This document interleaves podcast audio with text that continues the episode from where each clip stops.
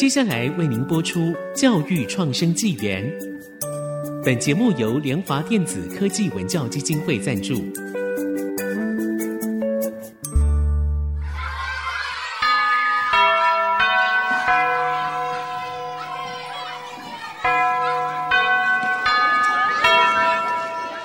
起立！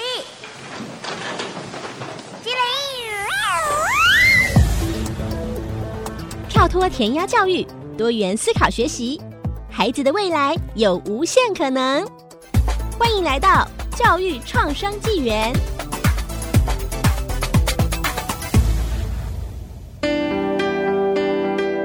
这里是 IC 之音广播电台 FM 九七点五，您所收听的是每周四上午七点三十分播出的教育创生纪元。我是主持人峰哥，我是主持人阿明。那我们的节目也会同步在 Google、Spotify 上线，那欢迎大家订阅跟分享。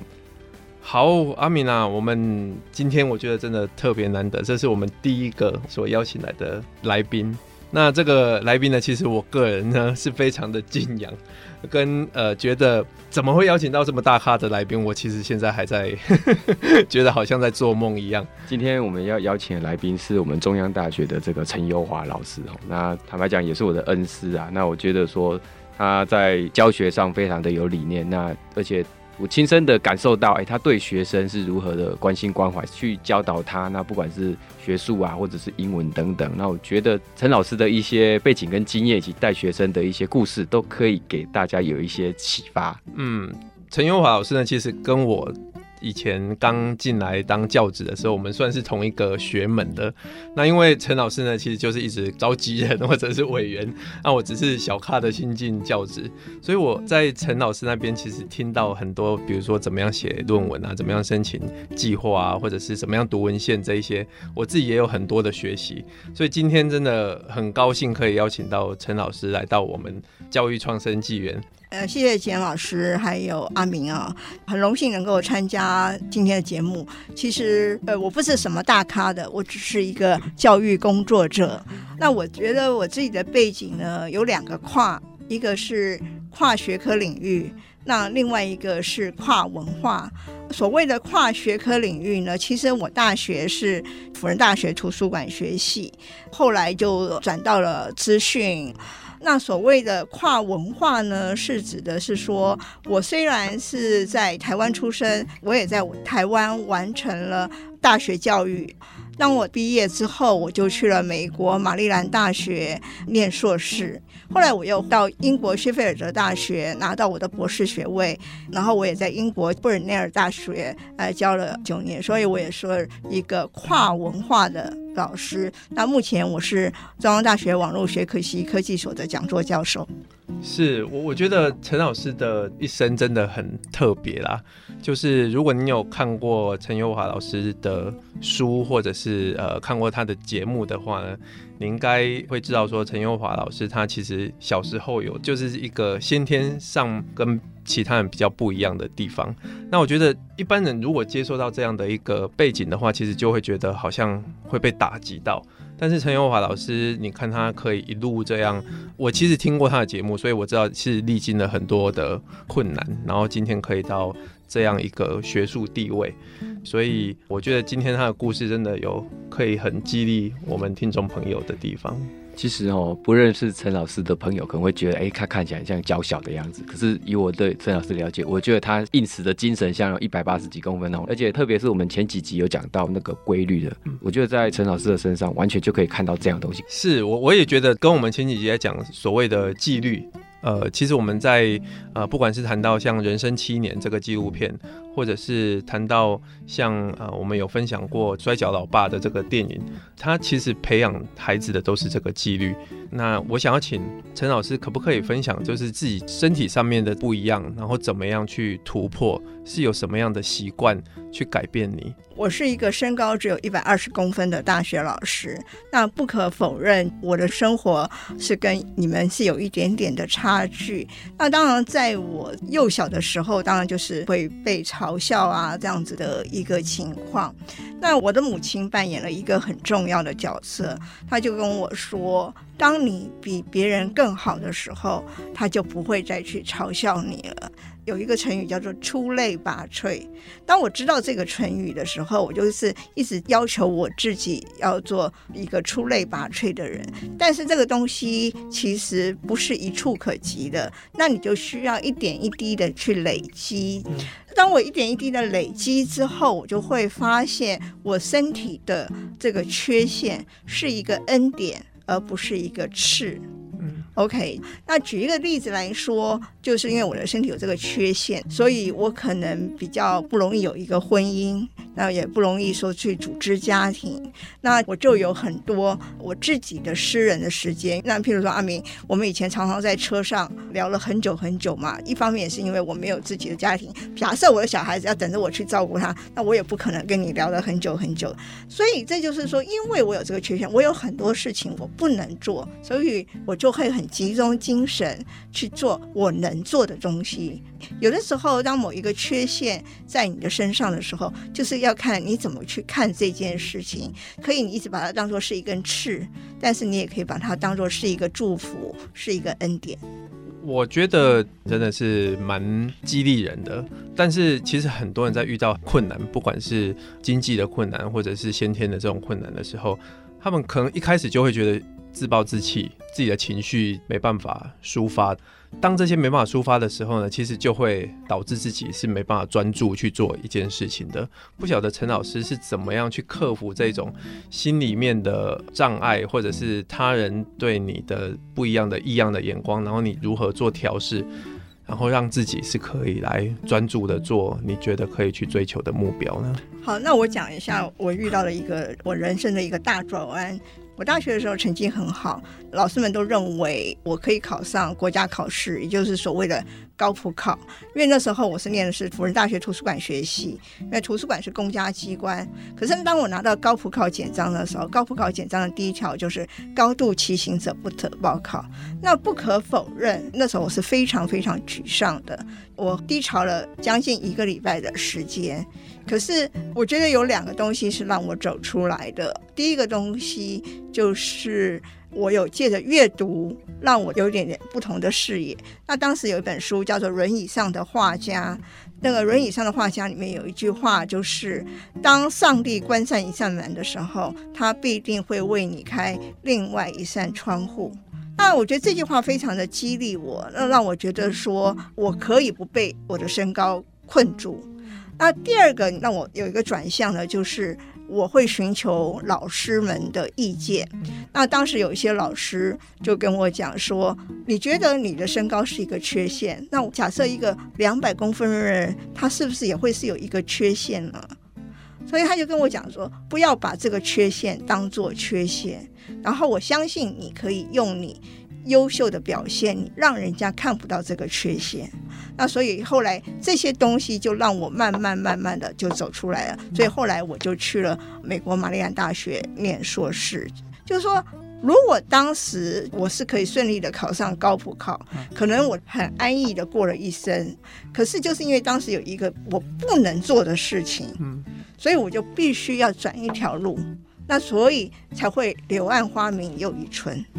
是，我们可以看到，其实陈老师刚才讲到说他，他哎这样子把那根刺，我变成另外一种助力。那另外呢，其实陈老师在他的研究跟专业领域，其实不止在国内，在国际上其实都是非常有名气的哈。那想要请问老师分享一下你的一个研究的兴趣跟专业的领域。好，我是现在是在中央大学网络学习科技所，但是不管怎样，就是我最有兴趣的东西仍然是人。OK，我最有兴趣的东西仍然是人。那这个人里面是每一个人之间的个别差异性的影响。那我最早在念博士的时候，研究的是个别差异性对网络学习的影响，就是那时候讲的是 web-based learning。然后那时候我就发现了个别差异性扮演了一个很重要的角色。那可是有这样子的差异性，那我们应该怎么做呢？我的后来的这个阶段啊，那我就研究的是如何利用个人化来兼顾个别差异性。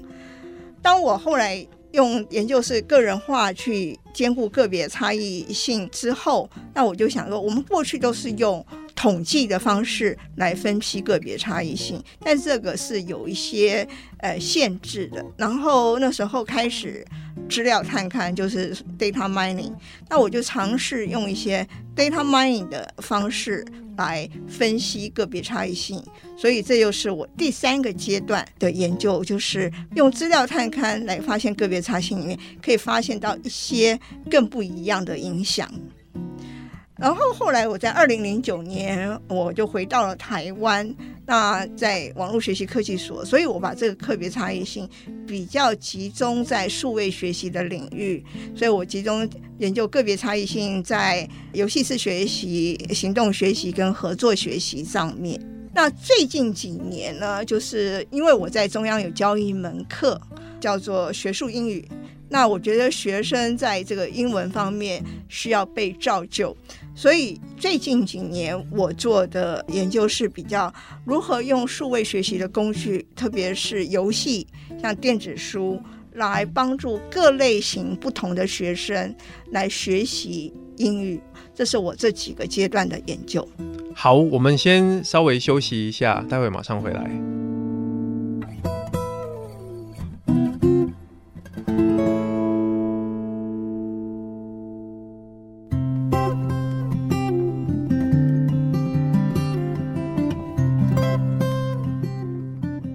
欢迎回到教育创生纪元。刚刚我们听到教授他的一个成长的历程，还有他的研究方面。好，不好意思，因为我也是学者啦，所以我觉得他的研究我真的非常有兴趣哈。所以我想要听看看，就是陈老师在这么多的研究领域上面，您所涉猎的这一些，特别您对人是很有兴趣的。那这几年有什么有趣的这种研究上面的发现？可以跟我们分享的呢？首先，我做到一些性别差异、认知风格跟先辈知识。那在这三个里面，我觉得很多人都做了先辈知识，我想我不在这边做赘述。但是性别差异跟认知风格的人做的研究会比较少一点点。那我想在这里面，其实我真的会发现性别差异是有很大的影响的。那以性别差异而言，过去有人会觉得说女生比较不懂科技，可是现在我发现，其实这个东西经过了一个时代的演进，女生在科技上的成效其实跟男生已经相差不多了。可是，女生在语言上的一直都是比男生有优势的。哦，就是说以前我做的研究的发现会是女生在科技上不如男生，可是现在发现女生在科技上面跟男生已经相差不远了，所以男生要赶快加油一点。我我觉得这个很有趣，因为。很多人在讲女生为什么语言上面会比男生强，都从那个演化史开始讲。比如说，就是以前还住在山洞的时候，男生要出去打猎，然后女生呃就是只能在他们居住的那个地方照顾小孩，所以就会三姑六婆，然后就会一直讲，所以语言就会很厉害。我不晓得从科学上面来看是不是真的是这样呢？另外就是陈老师有提到说。男生的科技的这个优势其实也渐渐没有，女生反而比较强，这是什么样的原因造成的呢？想用跑步来看，嗯，我觉得男生适合跑短跑，女生适合跑长跑。OK，就是女生在开始的时候，她一定会跑的会比男生慢，可是呢，女生会比男生有耐性、有耐力。可是男生在开始的时候，他们会冲得很快，我觉得就有点点像男生的一个本性嘛，就是很有冲劲。可是那样子冲的里面，他已经有点点，最后把他的能量用完了。我举我妹妹的儿子。就是有时候我跟他互动，那时候就叫他说，他念一段英文，然后我跟着他念英文，因为他等于是 A B C 嘛，American Born Chinese，就是他的英文是完全倒地的美国的英文。我想跟他学那种完全倒地的那种美国英文。他第一次的时候非常热衷的去教我，那第二次的时候 OK，到了昨天第三次的时候。他就说 I'm tired，就说男生就是好像那个持久性不够长。那我想这个可能请你们等会你们两位男生自己来讲一下你们的持久性，这样 这样子。讲到持久性就 是不好说了。其实老师的那个纪律跟那个从他身上真的是完全可以看得出来哦。那大家看陈老师刚才说讲的研究好像很简单，可是如果你了解他的，你会发现他其实一到礼拜天都是在做研究，并没有所谓的六日是这样，而且那个时间之长，并不是，而说哎，我们就稍微看一下，然后我就又去休息一下，它其实是非常长的时间，这个在里面，所以这样的一个纪律，我觉得跟我们前几集所讲到的，在陈老师身上是完全就是符合的。那也因为这样的纪律，才堆叠出这样的研究，以及他刚才所讲的，他发现那样的一个细微的成果。我觉得你先要有这个认知，当你认知。到说这件事情是很重要，是很值得做的时候，你就会有这个行为。当你有这样子的一个行为，你就把它变成了一个习惯，你就不会觉得这样子的模式会有什么样子的特别。那我觉得这是一个父母需要非常花时间心力要做的一件事情，就是在小孩子刚刚开始启蒙的时候。父母需要花时间去开启他们、引导他们正确的认知，建立他们正确的行为，然后逐渐的就会变成是一个习惯。那有很多的时候，我觉得如果父母会觉得怕麻烦，没有花这个时间的时候，那小孩子就不会有这个习惯。呃，我妹妹昨天跟我讲，譬如说她的小孩子打算在写作业，她讲说赶快写完，然后去看电视，写得像鬼画符的时候，我妹妹一定是叫她自己把它擦掉，然后再重写一遍。我妹说她有一次写得像鬼画符，然后我妹就叫她自己擦掉，重新再写一遍。那在第二遍的时候，虽然有好一点，但是还是不是很 OK。那我妹妹就叫她再擦掉。然后再重写一遍，那呢，有了这样子的经验，他就会知道我再怎么快，只是在耽误我自己的时间，所以还是第一次就把它做好。嗯，所以我觉得这是父母是需要花时间去引导的，让他有正确的认知，变成一个行为，那变成一个习惯。对，这个其实跟我们在讨论纪律这一集，其实讲的是真的如出一辙啦，就是。为什么要有这个纪律？其实，如果你把比如说我们在阅读这件事情当做是一个啊每天需要做的话，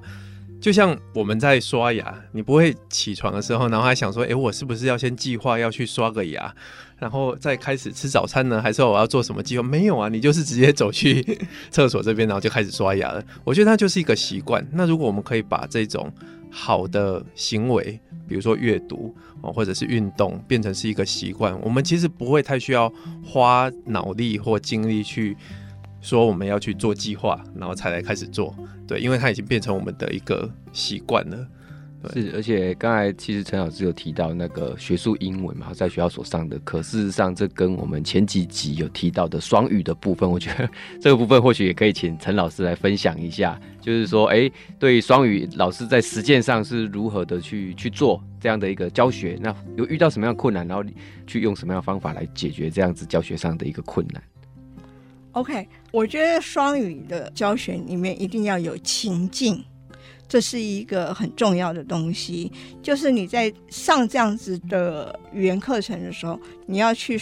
塑造这样子的情境，让他们自然的去发挥他们的语言，这是很重要。但是我个人不认为专业科目要用英文来教，这是我个人不认为的，因为你专业科目用英文来教的时候，变成你的专业没也没学好。英文也没有学好，因为你那时候你你基本上你应该想要听得懂专业的东西嘛，可是你就不会注意人家英文怎么样了，就变成说两个都没有学好。我反而是觉得你你增加英语课程的学习时间，然后用一种情境的方式是去教他，那这样子的时候，逐渐就会有这样子的一个习惯，然后去说出正确的英语。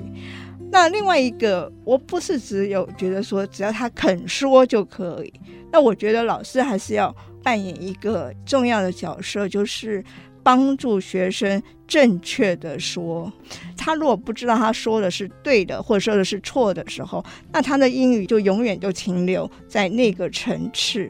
那就是我们一般所谓的洋经邦的英文。那我觉得还是要有英文老师去引导他正确的说出来。那我觉得还是阅读是很重要的，因为你阅读就会增强你的英文智慧。那我可以在这边教大家一个阅读英文增强智慧的方法，就是你碰到了单字，那你当然可能需要查，但是你第一次看这一段文章的时候，你先不查任何的单字。那你试着从他的这个句子里面去推敲它可能的意思是什么？因为这个推敲出来的记忆的能量会比你自己去查的这个记忆的能量大的，所以你先用推敲的方式。第二个，你实在推敲不出来的时候，你就可以用查字典这样子的方式。但是那个单字的中文解释绝对不是写在单字的下面，应该是标号写在旁边。譬如说，This is a book，那 book 你不认识，想去查。那如果你就把 book 下面就写书本的时候，你下次读的是 This is a 书本，你不是读到的是 This is a book，嗯，所以你永远都是不会记得 book 这个字，你只记得的书本。所以你在那个 book 下面绝对是标号，而不是去写出它的中文。这是我提供大家的一个方法。好，我觉得还有很多要跟陈老师请教的，所以呢，我们就留在下集吧。这一集就先到这边告一段落喽。好，谢谢，谢谢，拜拜，拜拜。